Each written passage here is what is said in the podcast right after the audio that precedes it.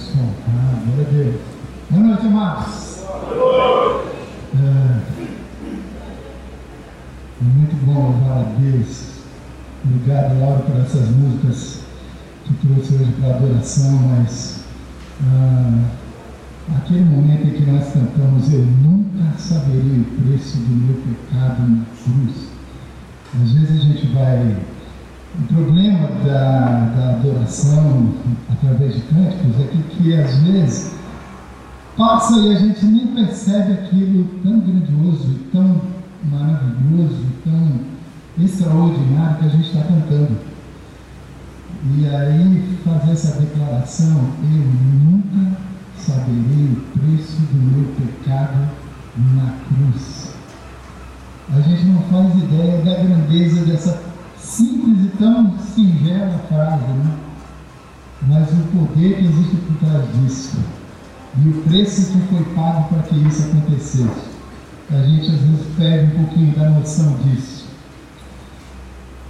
Mas legal, a gente tem falado um pouco sobre nessas três semanas, essa é a quarta semana, como o Lauro falou aqui, nós temos falado dessa comunidade centrada. Peraí, está arrumando alguma coisa Está aberto aqui?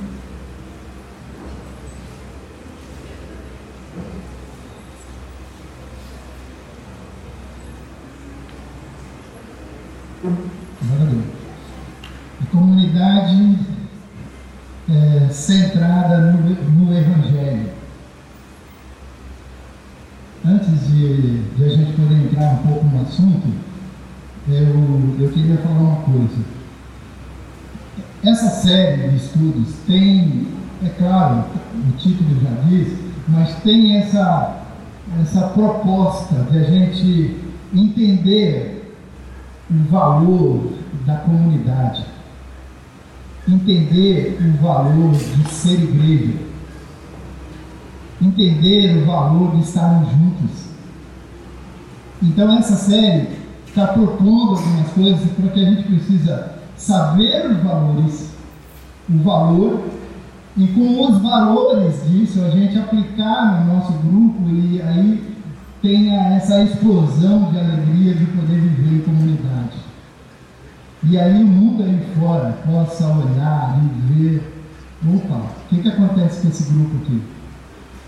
Se não me engano, na semana passada nós tivemos uma visita que passou lá fora, eu viu eh, a gente cantando e adorando aqui, e aí ele entrou também para poder ouvir o que está acontecendo aí. Né? Também tivemos uma família, não sei se eles vieram essa semana, mas vieram durante duas semanas também, porque passaram aí, ouviram música, pararam, conversaram com alguém fora, o que, que acontece aí dentro? O que está rolando? Está rolando igreja, comunidade. E aí o casal entrou, passou duas semanas aqui assistindo a nossa parte da nossa série. Então, o valor da comunidade é, é a nossa proposta. É para que a gente saia com esse sentimento de como é bom viver em comunidade. Quero aproveitar o ensejo para dizer uma coisa aqui, amados. É muito bom nós aqui de Santos ter vocês aí de São Vicente aqui conosco. É, pode bater É muito bom. A gente de verdade quer agradecer. Olha, louvado seja Deus pela Prefeitura de São Vicente, que propôs isso e trouxe vocês para ficar um tempo com a gente aqui. Isso é muito, muito, muito bom. Então é muito gostoso ter vocês aqui. Obrigado por estarem aqui. E quando vocês forem falar, vocês não são só uma extensão nossa, mas nós também somos uma extensão de vocês. Obrigado, obrigado por estar com a gente. É muito gostoso, é muito legal viver em comunidade e é sobre isso que a gente vai falar aqui, fazendo uma pequena revisão, mas eu vou. Essa revisão, eu vou. Se funcionar aqui direito. É que a, a tecnologia, às vezes, comigo, ela briga, sabe? Vamos lá? Beleza. Legal. Eu vou pegar um pouquinho lá do Marcelo, lá no começo, nós estamos na terceira semana nós vamos pegar um pouquinho lá do começo só para dar uma. É, dar uma intrometida aqui, dar uma entrada, fazer um pitaco aqui muito gostoso. Tenho certeza que vocês serão abençoados com isso que Deus falou no meu coração com relação a isso aqui, a viver em comunidade. É, está difícil. Será que para lá eu contando? Será que é para cá? Acho que é o mundo todo, não que atrapalha. Talvez Bom, tudo bem. Ele falou das definições. Dessas definições, ah, ou seja, ele trouxe a respeito do que significa isso, comunidade centrada e no Evangelho. Então ele trouxe essas, essa, essas definições. E aí a primeira definição, quando foi falar de comunidade, é, ele deu essa frase aí, dá para a gente ler? Consegue ler o que está embaixo? O que é uma comunidade? Pessoas que vivem sob o mesmo legado cultural. Legal, então eu quero fazer uma intervenção aqui, dar uma entrada, porque tem tudo a ver com o assunto e da continuidade do nosso estudo. Uh, o nosso Deus, como, como mais uma vez aqui foi falado, ele é uma comunidade. Ele é uma triunidade. Então, quando a gente fala de um Deus que ama, é claro que Deus só poderia ser uma comunidade. Porque se ele sempre existiu e ele é amor, como é que a gente pode, pode é, demonstrar amor se não for para outro? Se não tiver um outro? Então, a Trindade é isso. Ela demonstra um Deus de amor, de uma triunidade maravilhosa. E ele tem essa, essa ideia de comunidade. Então, é, partindo dessa ideia, ou dessa premissa, vamos falar do seguinte: é, a comunidade, essa ideia de viver em comunidade é por causa da queda que, que ocorreu, é que a gente não se dá conta do valor e da importância de se viver de uma vida em comunidade, por causa da queda. Foi a queda que causou isso. Então eu quero partilhar com vocês um texto que a gente conhece muito bem. Olha aqui, o começo dele. Então o Senhor disse. Vai. Em que momento o Senhor falou isso daí? No quê? Então, a gente sempre conecta isso daqui só a relação de homem e mulher, de casamento, de relacionamento é, conjugal, a gente sempre conota nesse sentido. Né? Mas é interessante, imagina o seguinte, imagina que quem tivesse proferido essa frase não fosse Deus, mas fosse Adão. Pensa dessa maneira, só, só para a gente fazer um exercício aqui mental. Então estava lá Adão, é, dando nome aos animais, e ele ali olhava cada um dos animais e conforme ele ia dando nome, ele via que tinha os seus pares e tinha os seus iguais. Então ele ia dando esses nomes e ia percebendo isso, ia notando isso. Então imagina que Adão chegasse e fizesse, ele é que fizesse esse questionamento com Deus. Olha, Deus, é o seguinte, Deus vai lá, né, todo final de tarde, sabe que Deus já chegava no pôr do sol, ele vai todo final de tarde ter um encontro com Adão. Então ele encontra Adão, Adão, vamos dar um rolê vamos olhar o pôr do sol, vai ser beleza. E vão eles passeando. Mas aí Adão já estava no terceiro dia, mais ou menos, que ele tinha dado nome aos animais, ele chega para Deus e diz o seguinte, ó, esse é o último. O que estava acontecendo, tá acontecendo agora aí, que ultimamente eu estou dando nome para a criação, para todos os animais. É, isso, creiam, não, isso é uma ciência da biologia, viu? Taxonomia é o nome dessa ciência uma ciência da biologia. Então Deus não criou homens de caverna, tá? Gente que é, daí para cima, de biologia para cima. Então aí tudo bem. Ele está lá dando nome, fala assim, Deus, eu estou dando nome, aí cada vez que eu vou dando uma olhadinha, eu vou percebendo que eles têm pares. O leão tem par, aquele que deu nome de tem par, aquela ali tem par, tudo tem par, tem, tem um igual. Eu percebi isso daí. Mas só eu que estou sozinho, por que isso, Deus? Então vamos dizer que seja Adão que tivesse dito essa frase. Provavelmente Deus, peraí, Adão, pô, eu criei você, você é minha imagem, eu sou, sou com você. Você não está sozinho, eu estou com você. Poderia dizer isso, né? Mas só que quem proferiu essa frase não foi Adão. Foi Deus. Foi Deus. Então, em que sentido o homem estava só? Que sentido ele estava só? Bom, o que se percebe é o seguinte: Deus dá essa frase porque ele olha e fala o seguinte: bom, acima do homem, acima de você, ou o homem percebe isso, acima dele, Deus. Abaixo dele, o animal.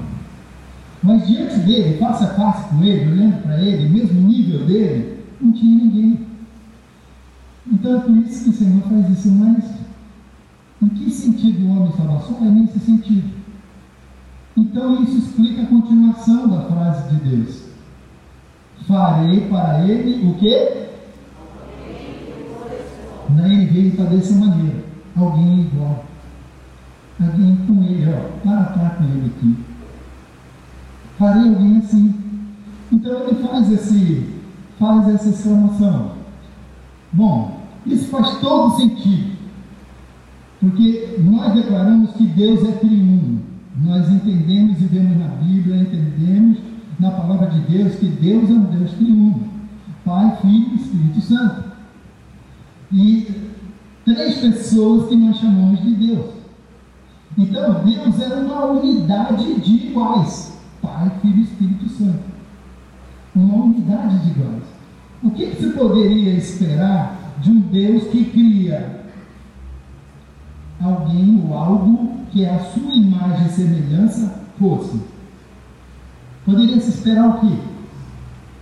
Alguém que fosse a imagem e semelhança de um Deus triuno, de um Deus de uma unidade entre iguais, era criar uma unidade entre iguais. Era fazer isso. Então, o ser criado por, por Deus, segundo a sua imagem, vai fazer uma unidade, uma unidade de iguais, um grupo de pessoas, não uma pessoa. Então não é lindo pensar isso, que o Senhor nos criou, mas a partir da sua própria, do seu, da sua própria essência de Pai, Filho e Espírito Santo, comunidade, nos cria uma comunidade. Você pode correr a Bíblia toda, pode pesquisar tudo, você vai ver que sempre a relação de Deus, às vezes está envolvendo uma pessoa, mas sempre é voltado para a comunidade. Sempre é povo de Deus. Sempre é comunidade de Deus.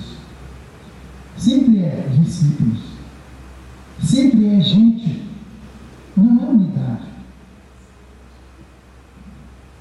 Eu sempre peço clamo a Deus para que Deus levante compositores de canções cristãs que use, não use só o eu, minha, eu adoro, para mim, mas que use o nós, porque na comunidade não existe nada melhor do que cantar nós. Você vê quando a gente cantou essa música aqui sobre igreja, corpo, é um negócio que eleva a gente.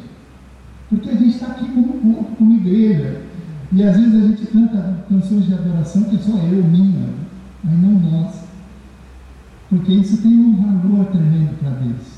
Deus nos criou uma comunidade. Então aí um teólogo, partindo dessa ideia, ele faz uma seguinte compreensão, ele sugere uma equação, olha só, não me trucidem, leiam apenas, olha só, a ideia é o seguinte, se eu conseguir mudar. Deus mais homem é igual a homem sozinho. Ou pode-se dizer Adão, Deus mais Adão, igual a Adão sozinho. Ah, Miguel, que é isso? Que blasfêmia você está falando? Pesquise, veja a palavra de Deus. Veja que o tempo todo a ideia de comunidade não é uma ideia minha aqui que eu estou inventando. A ideia de comunidade é Deus que teve. Deus teve a ideia de comunidade. Dessa dessa ideia, ele, tá, pode extrair uma outra coisa muito legal. Olha só. Ah, qual é a verdade que eu quero falar para vocês? É essa aqui. Tão verdade quanto dizer que pessoas precisam de Deus, também é verdade dizer que pessoas precisam de. Vê como é importante viver em comunidade? O valor de se viver em comunidade. A segunda intromissão que eu quero fazer, são só duas, eu prometo, que eu quero fazer, é sobre esse termo aí. Vocês já, os estudantes aí já devem ter ouvido falar dessa palavra pericorese. Eu vou tentar explicar um pouquinho o que, que isso significa. Minha célula sabe de cor. Se vier um aqui da frente, vai saber. Sabe, Ciro? Apontou com a mira. Legal. Uh, essa ideia é o seguinte. Uh, um grupo de teólogos estava tentando trabalhar essa ideia da trindade, de forma que fosse é, fácil de se explicar. Como é que eu posso explicar a Trindade e a atuação dela no universo e na história de Deus? Como explicar a Trindade? E um em particular vinha muito questionando isso na sua mente. Dado momento ele, ele chega numa praça, isso no Oriente Médio, e isso é comum lá no Oriente, é, as crianças, ele viu um grupo de crianças é, brincando de roda na mão, pegando na mão um do outro. Então, seria mais ou menos aquilo que os portugueses trouxeram para nós, o ciranda cirandinho. O ciranda, bom, os mais velhos vão saber exatamente do que eu estou falando. Eu tenho família, a família que me ajuda aqui. Tu pode cantar a canção Ciranda Cirandinho? Mas de pé, vai. Não, tem que ser, cara. De pé, o grupo vai ajudar. Quem sabe vai cantar com você. Vamos lá. Isso, é para cantar. Vamos lá. Um, dois, um, dois, três. Quatro.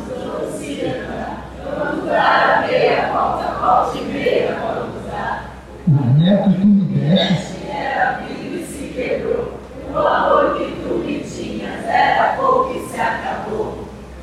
Quem mais? Opa, Juliana, vamos lá. Quem mais agora? Por isso, o nome de alguém, dela mesmo.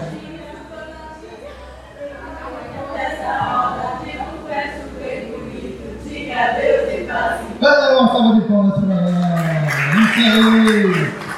A brincadeira é bem semelhante a essa aqui brasileira.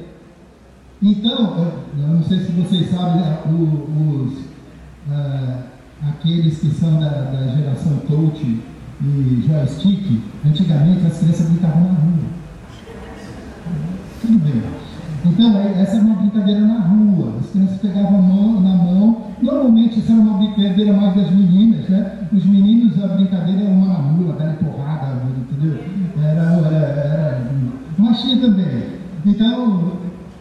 ali tinha essa brincadeira. O que é que acontecia?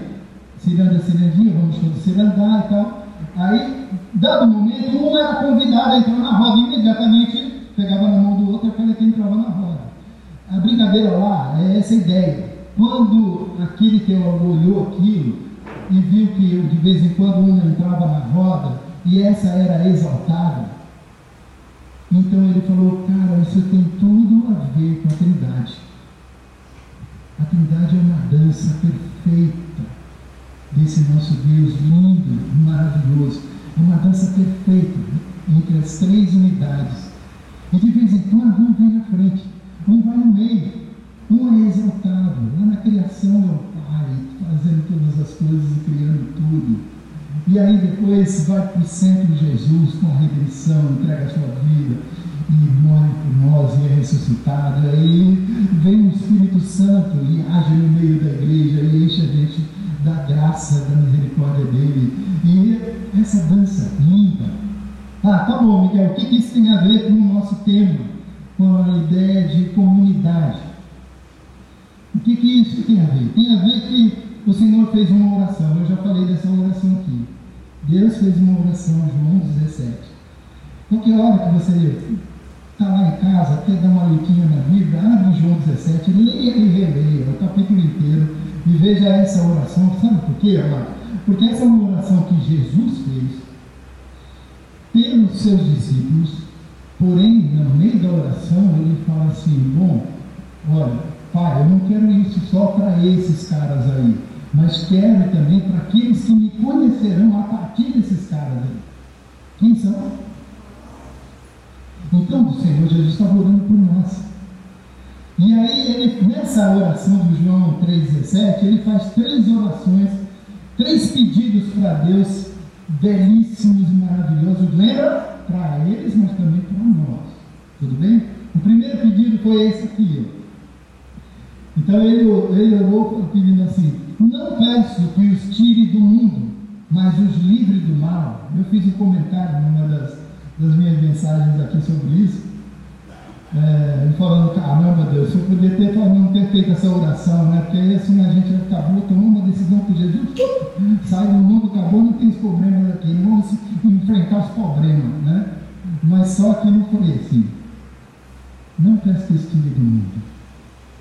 E em momentos como esse, que a gente teve aqui agora de adoração, como igreja, Santo São Vicente juntos, é que a gente fala, caraca, que legal que o Senhor orou isso. Como é bom poder trazer, ser o, a ponte do céu e a terra como comunidade. Porque é o que somos. Porque é onde nos colocou o Senhor. Somos essa conexão. E é nesses momentos que a gente vive. Aí o segundo pedido que ele faz é santificados na palavra. A tua verdade é a palavra. Então ele faz esse pedido também, que a palavra de Deus toque, que a palavra toque o coração deles e santifique, faça um terceiro. Mas tem outro terceiro pedido que é extraordinário, porque ele fala, para que todos sejam um, como tu estás em mim e eu em ti, que eles também estejam em nós. Então vamos voltar lá para a nossa, para a nossa ciranda serendinha. O Senhor está lá. A trindade perfeita aí dançando. Aí o Senhor Jesus fala: Que tal a gente incluir esses caras aí na roda? Vamos trazer eles para a roda também? Vamos trazer a comunidade de Cristo, a minha comunidade para a roda? Isso é extraordinário, amados. Isso é viver em comunidade. Por isso, a importância do que temos falado aqui. É por causa disso. Então ele juntou nessa, a Trindade juntou nesse grupo aí, na, nesse grupo de três, perfeito, harmônico, ele colocou a gente lá no meio. E agora é isso que ele fez. Trouxe a gente para a unidade com ele. Isso tudo porque Jesus pagou por isso. Então, nós tivemos essa definição. Depois a gente viu a respeito do que significa o Evangelho. Então, vimos comunidade e depois vimos o Evangelho. Rapidamente para lembrar, aqui aqueles gestinhos que o, que o Marcelinho ensinou a gente aqui. Vamos lá, o Então, primeiro era o quê? De baixo para cima, para ficar claro, tá? Depois? Depois? E por último? Ai, Marcelinho, fico feliz, viu? Quietinho, ficou, ficou no povo. Legal, o Evangelho engloba essas coisas todas. Ah, essa, essa maneira linda da história de Deus. Então o Evangelho não é só uma mensagem que eu prego para uma pessoa aceitar Jesus, mas é, é tudo isso. Envolve todas essas coisas lindas do Senhor. Muito bem. E aí então, nós tivemos o. Opa, deixa eu voltar aqui. Tivemos aqui a, a, o Maurício trouxe para nós essa, esse momento que também foi muito especial. Que como a vida em comunidade nos molda no Evangelho. Então ele trouxe essa ideia aqui da, da comunidade funcional, que tendemos a ser devido ao pecado, ou seja, é aquela ideia que é voltada para mim. Tudo que acontece na comunidade, eu sou o centro. Está me fazendo bem? Está legal? Então tá bom, é aqui que eu vou ficar. Só que tem essa proposta aqui. A comunidade centrada no Evangelho é formativa. Então, essa é a importância de cada um, da diversidade de todos, onde todos vão se envolver na minha vida e eu vou poder me envolver, e todos trabalham na áreas da minha vida, e ao ver a vida dos outros, são a minha vida trabalhada, e aí o que, que acontece? Há uma formação. Eu sou formado, eu sou trabalhado na minha vida. Então, Maurício trouxe essa ideia muito legal e muito pertinente quando se vive em comunidade. É, a proposta era essa daqui, que a gente evolua, desejamos passar de uma comunidade funcional, voltada para nós mesmos, para crescermos para uma comunidade que tem essa relação, que tem isso. E aí então veio a nossa última, com o Sérgio aqui, e é também extraordinária, porque ela tinha que tratar de um assunto muito sério, que é a respeito da fé, que atua pelo amor. Então, é, se, se não há fé, não existe amor de verdade, pois a fé é que nos capacita a amar. Mas também do outro lado, se não há amor, não existe fé de verdade. A importância do amor, a importância dessa relação, o que cabe a leitura de Gálatas 5,6 que fala assim, porque em Cristo Jesus, nem a circuncisão, nem a incircuncisão valem coisa alguma, mas sim a fé que atua pelo amor. Quando você vai estudar esse texto e ver a respeito do que ele está falando, você vai perceber que na igreja essas duas, esses, dois conceitos existiam. Então, aquele que era um judeu convertido era um homem sério com Deus, amados. Provavelmente eram homens sérios, sérios do Senhor Jesus, que entenderam a mensagem do Evangelho. No entanto, eles entendiam o que estava implícito, marcando a vida deles, era tudo que tinha da história na mente deles, era não ter que se circuncidar. E não circuncidar, como é que vai poder fazer parte do corpo e do povo de Deus? Então eram homens sérios. Quando Paulo fala aquilo, sabe para que grupo ele estava falando e a importância disso daqui. Mas a, única coisa que nos identifica agora como seu povo, veja só, amados, a identidade de que somos o povo do Senhor Jesus é, é o amor. Por isso ele disse lá em João 13,35: Saberão que são meus discípulos se tiverem amor pelos outros. Então isso é do Senhor Jesus. Então, hoje nós então caminhamos para uma segunda parte dessa nossa série. Aqui eu quis lembrar disso e fazer minhas entradas aí, mas a segunda parte da nossa série, é, porque ela vai tratar do seguinte, das características. Quais são as características dessa comunidade que não é centrada em si, mas que é formada e centrada no Evangelho. Toda ela se volta para o Evangelho. Toda ela se volta para a mensagem do Evangelho, para a cruz. Então, como é que é essa comunidade? Ela é uma comunidade, primeiramente, alegre. E é sobre isso aqui que eu vou discorrer. Vamos começar lendo uns versículos aqui. Será que dá para ler? conseguem ler, então vamos fazer assim, esse grupo daqui leu daqui um, o grupo aqui leu dois, o grupo lá leu três e eu vou ler o último, tá bom? Começa ali. Um, dois, três.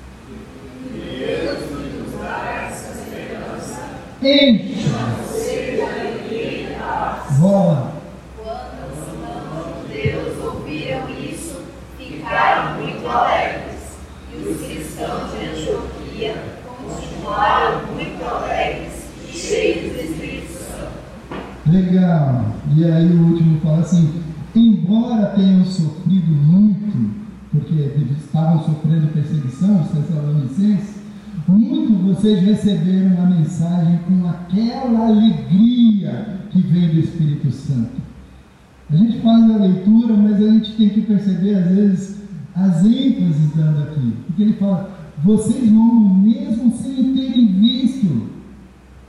Aqui é Pedro falando, Pedro conviveu com Jesus, Pedro viu Jesus, Pedro tocou Jesus. E aí aqui ele fala, vocês o amam mesmo sem não terem visto, eu vi, vocês não viram. Mesmo que não estejam vendo agora. Assim vocês se alegram com uma alegria tão grande. Não tão grande. Tão grande. E ele fala, Deus que nos dá esperança, encha vocês de alegria e paz. Em Atos, é, ele tá, aqui a situação aqui, o momento, é que os não-judeus tinham ouvido que a mensagem também era para eles. Eles poderiam se incluir nesse grupo sem problema. E aí, quando eles ouviram isso, quando os não-judeus ouviram isso, ficaram muito alegres. E os cristãos de Antioquia, aqueles que são judeus, também ficaram, continuaram muito alegres. Foi uma continuidade. Então veja como é, é muito sério e muito importante o que vamos falar aqui. Bom, esse texto aqui é o texto que eu tomei. Se eu conseguir mudar. Olha.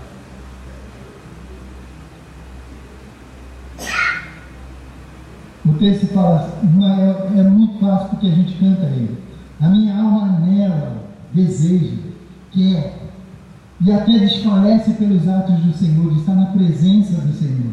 E o meu coração e o meu corpo cantam de alegria ao Deus vivo. Cantam de alegria ao Deus vivo. Então o povo de Deus deve ser um povo que deve buscar a alegria de uma maneira constante. É algo do coração, não é algo que depende do que acontece lá fora. É independente da circunstância. Mas ele busca alegria e é alegre, porque ele tem algo no seu coração que aconteceu. Então não depende do que está do lado de fora. Mas além de ser constante, ela também é perceptível e deve ser perceptível. Tem que ser assim. As pessoas têm que olhar no seu rosto e falar, uau, tem alguma coisa nesse cara aí, porque está sempre alegre. Está sempre demonstrando alegria. E muitas vezes não, não tem motivo para estar tá alegre, né? aparentemente, mas ele demonstra alegria. Esse é um fruto do Espírito, amados. Por isso ele está aí. É um fruto do Espírito. Amor, alegria, paz, paciência, delicadeza, bondade, fidelidade, humildade, domínio próprio, porém a segunda é alegria. Isso é um fruto do Espírito. Tudo que você precisa para ser alegre já está em você. Já está em você. Então cabe a pergunta aqui, né? Agora, você provavelmente vai conversar muito na sua célula, mas você é uma pessoa alegre? As pessoas olham, veem você assim, percebem você assim. O seu grupo de célula é um grupo alegre. O corpo aqui, a igreja, é alegre. É assim. Pense um pouco como é que vocês vivem sua vida. Como que a gente pode nos tornar verdadeiramente alegre? Como a nossa comunidade pode demonstrar a verdadeira alegria? o que às vezes, o que, assim como uh, o Sérgio trouxe para nós, a ideia de que o amor, quando não há amor, isso é claro e evidente que é a falta de fé. A mesma coisa acontece na alegria. É falta de fé quando isso acontece. Se nos falta alegria, o nosso problema real é incredulidade. Porque o motivo que eu vou falar aqui de alegria não tiver no seu coração, ou melhor, se tiver no seu coração, não tem nenhum, nada, nada que possa derrubar você. Que possa te tirar desse pedestal de viver em alegria como comunidade. Olha sobre essa ideia de fé, ele fala assim: a alegria procede da fé. Que o Deus que nos dá essa esperança encha você de alegria, vocês de alegria e paz por meio da fé que vocês têm nele. Está vendo a ligação? Fé, alegria, enche a gente disso. Então, é, o que, que acontece? O que, que acontece que a nossa fé é abalada ou mexida a ponto de a gente não declarar, não expressar ou não viver em alegria? O que, que afeta a gente? É uma confusão. A gente confunde dois conceitos extremamente importantes para nós como comunidade.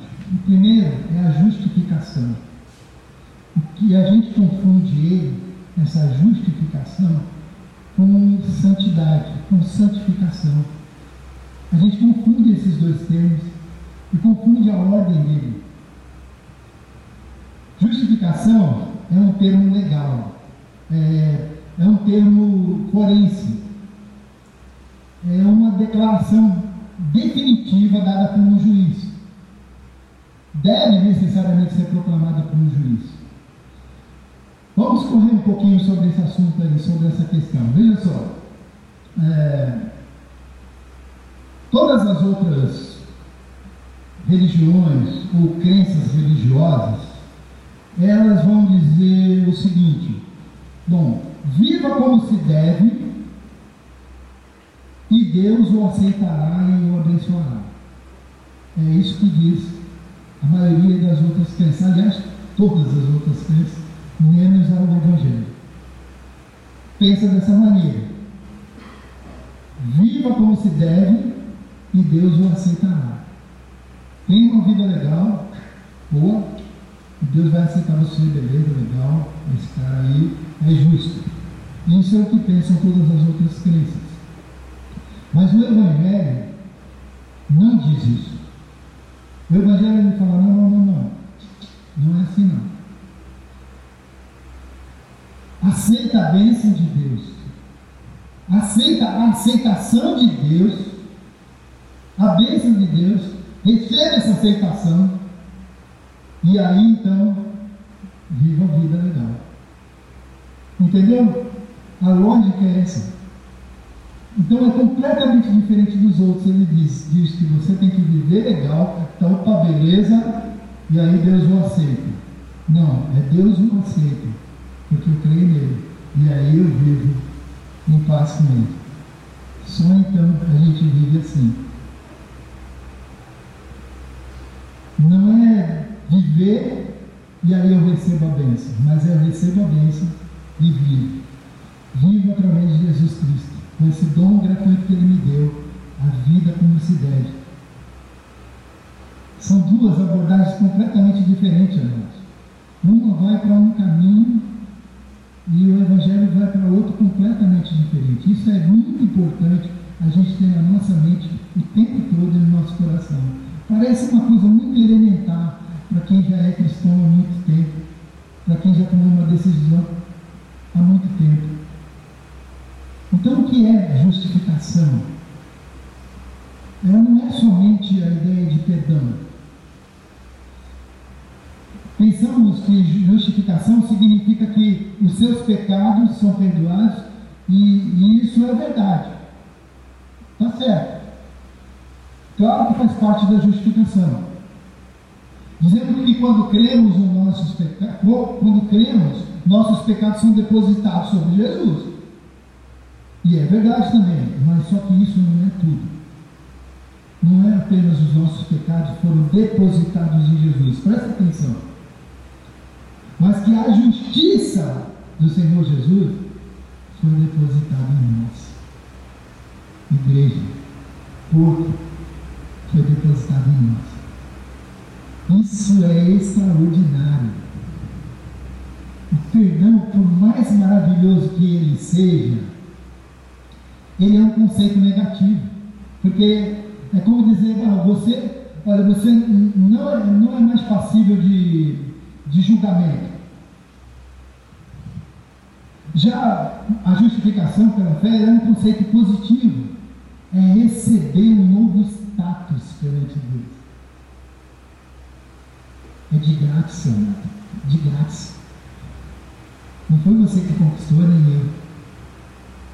Seria mais ou menos dessa forma. A ideia seria o seguinte: é, dizer perdão é dizer, eu te perdoo, pode ir, você está liberado do castigo, está perdoado.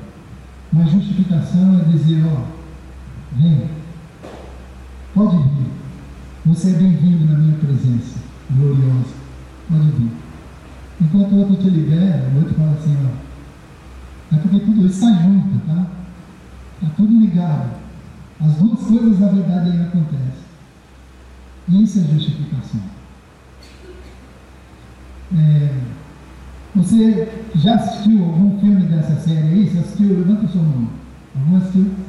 Tá legal. CSI é, é uma série policial investigativa. Esses caras fazem umas investigações nas cenas do crime, nos lugares e tal. É, tem um episódio que aconteceu. Como é que foi? Eu vou, vou, tentar lembrar os detalhes do episódio, mas foi mais ou menos assim.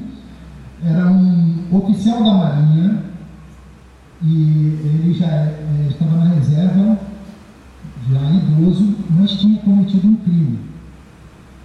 E aí, os soldados que tinham que ser da Marinha vieram buscar ele para o dia do julgamento. Então a cena é mais ou menos assim: os dois soldados têm que ir fardado umas, uns trajes da Marinha Americana e ir em direção lá, lá na casa do cara e, e buscar ele, mas com todo o respeito, apesar de ele ser um criminoso. Bom, só que esse cara, que, esse senhor, lutou na Marinha na Segunda Guerra Mundial. E aí esse cara tinha uma honra, um mérito, por heroísmo, por ter salvado alguns amigos dele, companheiros dele de batalha. Então ele tinha uma honra ao mérito. Aí aqueles caras foram lá buscar ele. Na hora que ele chega lá, o cara está lá, ele, ele entra, ele vai pegando algumas coisas para poder encaminhar, e é claro, propositalmente, quando ele faz esse movimento, aquela medalha da honra sai aqui e aparece. Imediatamente aqueles dois bate sentir continência com Por quê? Porque era um status que estava sobre aquele cara. Ah, mas ele era criminoso, mas ele, olha aquela medalha. Por aquela medalha, bate continência. O status mudou. O status é aquele que estava nele. Agora, olha o que a palavra de Deus fala, e que é muito interessante. Em Cristo não havia pecado, mas Deus colocou sobre Cristo a culpa dos nossos pecados, para que nós, agora presta atenção, em união com Ele, vivemos de acordo com a vontade do Pai. Um novo status foi colocado sobre você e sobre mim. Estamos falando. É, há uma outra versão que fala assim, da, da, da mensagem. Ela fala assim: eu vou pegar o texto um pouquinho antes. Estamos falando por Cristo, Paulo falando. Estamos falando por Cristo mesmo agora. Torne-se amigos de Deus. Ele já é amigo de vocês. Olha só que legal. Um versículo antes. Aí no 21 ele fala: Como pode? Vocês perguntam. Como é que nós podemos ser amigos de Deus? Vocês perguntam. Em Cristo eu respondo: Deus o considerou culpado, Jesus. Deus considerou Jesus culpado. Ele que nunca fez nada de errado para que pudéssemos ser considerados sem pecado diante de Deus. Esse que o texto está dizendo. Significa que Jesus foi tratado, amados, como se tivesse feito tudo que eu e você fizemos. Tudo que eu e você fizemos, é como Jesus foi tratado desse jeito. Mas não é só isso que significa. Significa também que quando você recebe Cristo, quando você o aceita, é como se você tivesse feito tudo que Jesus fez. dado para você um novo status. Foi dado para a comunidade igreja novo status. Lembra da historinha da medalha que eu falei? É como se, se você tivesse feito tudo que Jesus fez no campo de batalha, pensando naquele homem lá, né? Heróico. É como se você agora está coberto de medalhas. No universo faz assim, ó, quando olha as medalhas. Você, irmão, igreja, corpo de Cristo. Se isso não é motivo para nós sermos alegres, que motivo você quer? Veja, por, por mim mesmo, por você mesmo, por si mesmo. Você e eu somos pecadores, é verdade. Doentes. Mas em Cristo, continue esse caminho. Isso é justificativo. Você é inocentado, libertado, perdoado. Você é aceito. Você é aceito por Deus como justo. Deus olha para você e fala assim: justo, justo, justo, justo, justo. Comunidade justa.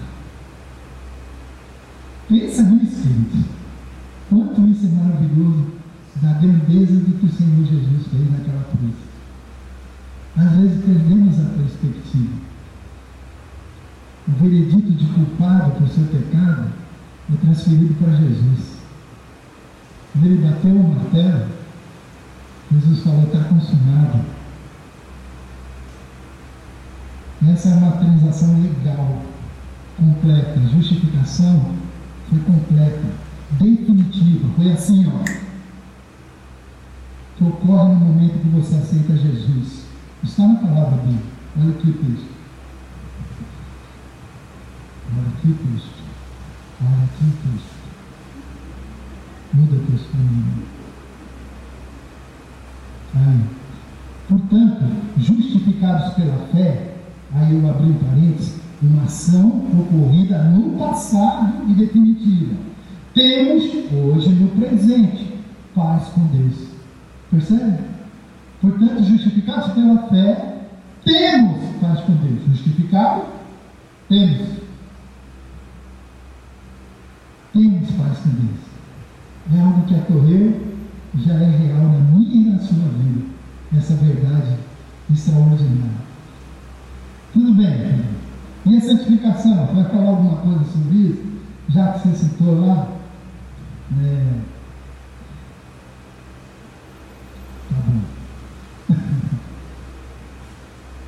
Tivemos a questão da justificação, você falou da justificação e santificação. Aqui é que, na verdade, a gente faz essa confusão. Santificação é um termo teológico referente a essa nossa transformação que vai acontecendo em Cristo, nós vamos sendo transformados. Santificação tem a ver com uma ambição. Hum, você está falando, Miguel? Uma ambição. Né? Tem a ver com uma ambição do cristão. Você quer saber qual é? é eu acho que é a bateria, porque ele está vibrando aqui. Né? Toda vez que eu aperto, ele vibra. Pode mudar para mim? Qual é a ambição? Qual é a ambição de um discípulo? É querer ser igual ao seu mestre. A minha já deve estar olhando para mim e falar, ele já sei o que ele vai falar, né? É ser igual ao seu mestre. Essa é a. Vamos para o próximo texto lá. Portanto, todos nós, com o rosto descoberto, refletimos a glória que vem do Senhor. Essa glória vai ficando cada vez mais brilhante e vai se tornando cada vez mais parecido com o Senhor, que é o Espírito. Ele vai transformando nossas vidas. Obrigado. Bem, o que tem então? Tudo bem. O que tem a ver com o nosso tema, com comunidade alegre? Onde é que se faz essa confusão que você falou? Né? Onde que ela ocorre? O que é que tira a nossa alegria? O que, que afeta a nossa alegria? É o seguinte, a gente faz uma inversão. Porque uma comunidade centrada no Evangelho, primeiro, ela é uma comunidade que creu no Senhor Jesus. Depois, foi justificada. E depois, pratica a santidade. Onde a coisa pega? É quando a gente inverte isso daí. A, a confiança da nossa justificação, a gente confia na justificação, mas a gente tende a fazer isso a partir da nossa santificação. Você está dormindo, acorda agora, porque é aquilo que eu quero dizer uma coisa você. Olha só, tem a ideia, quando a gente passa momentos difíceis, tribulação, todo mundo passa aqui, todo mundo tem dificuldade, o Senhor disse que nós passaríamos isso. Então, todo mundo tem problemas, todo mundo tem situações, todo mundo tem circunstâncias, a demanda da vida, acontecem muitas coisas. Então tem isso, acontece. E aí a gente tende a, nessa caminhada com o Senhor Jesus, nessa proposta de querer ser parecido com Ele, só que a coisa não está caminhando bem, eu ainda estou caindo nos mesmos pecados, ainda estou errando aqui, a gente tende a inverter isso daqui. Ah, como eu não pratico, então joga para cá. Eu creio, mas só que a minha prática está ruim, então o justificado, eu inverto isso. E então eu já acho, será que eu sou mesmo? Será que é verdade? Será que isso, isso realmente aconteceu em mim? Você pode não verbalizar isso, mas no fundo lá acontece. Você cai e você fala, eu sou o pior das criaturas, acabou, eu não estou, não adianta, essa minha relação com Deus não caminha, não anda, e aí isso me entristece, isso me faz mal. Quando a gente tem essa luta. A gente questiona, será que eu verdadeiramente sou cristão? Será que verdadeiramente houve isso? Será que houve uma transformação na minha vida? Mas eu posso lhe garantir, amado, que é assim que funciona. Essa é a obra. Aquele que começou a boa obra em vós, em você, irá aperfeiçoá-la até o dia de Cristo Jesus. Opa! Ouvi alguém falando amém. Aquele que começou a boa obra em vós irá aperfeiçoar até o dia de Cristo. Amados, esse Deus vai fazer uma promessa dele, é promessa. Paulo está falando aqui, mas é uma promessa feita para nós. Ele vai aperfeiçoar. Aprenda, querida, a declarar isso constantemente. Declara o tempo todo, Romanos 5,1, tenho paz com Cristo. 1 Pedro 2,24, Jesus levou meus pecados sobre o corpo dele. Romanos 4, 5, Deus acreditou a justiça de Jesus em mim. A justiça de Jesus foi acreditada em mim. João 19, 30, Jesus falou, está consumado. Está pago o preço, querido. Por que, que você fica ainda aí pegando no seu bolso procurando dinheiro? Não tem nada. Você não vai ter um, um dinheirinho sequer suficiente para pagar o seu pecado lá na cruz. Eu nunca saberei o preço. Eu nunca saberei o preço. Comunidade alegre. Uma comunidade assim, que pensa desse jeito, que entende a justificação, que compreende o que o Senhor Jesus fez por mim, aí então isso é tão poderoso dentro de mim, tão poderoso, que não há outra forma de eu ser senão alegre. E demonstrar isso com a minha face e com a minha vida. Alegria.